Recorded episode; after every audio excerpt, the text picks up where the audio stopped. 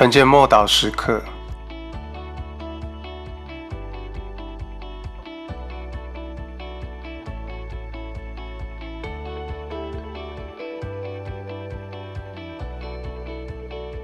耶稣死了。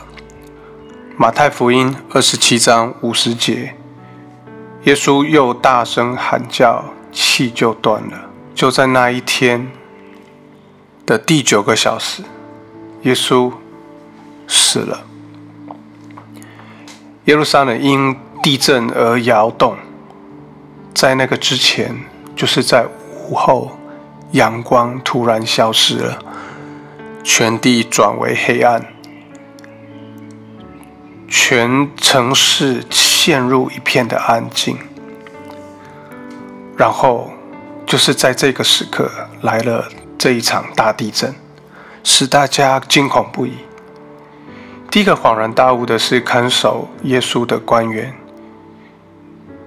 他呼喊叫：“原来这位死去的人真的是神的儿子。”而笼罩在耶路撒冷这一片令人窒息。又黑暗的静默当中，想必那一些宗教领袖也一样的惶惶不安。加上地震的时候，圣殿的幔子竟然由上而下的裂成了两半，如此特别突兀的记号，令人都无法否认。神把圣殿的任务做一个了结，把所有献祭的工作告辞到了段落。圣者不再是眼所不能见的，新的根基已经建立了，崭新的事物将要来临。就在这崭新的季节，耶路撒冷的坟墓开了口。从那一刻开始，有许多令人无法了解又震惊的事发生。就是在旧约以下，已经睡的圣徒身体都有起来的。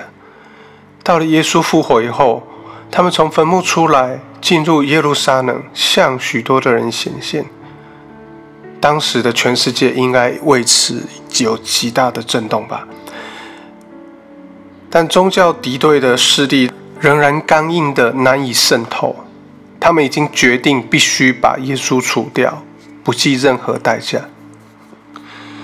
如今耶稣已经死了，然而他的死却非比寻常。这是救赎的死，他背负了我们所有的病痛，我们所有的罪孽也被除去，他被定为有罪的，好让我们可以借着他在神里面称义，他忍受的刑罚，好让我们可以领受属天的平安，他献上生命作为赎罪祭，除去一切的罪孽过犯，我们一起来祷告。主啊，我为你极大的牺牲献上感谢，因为你的牺牲使我获得永恒的生命。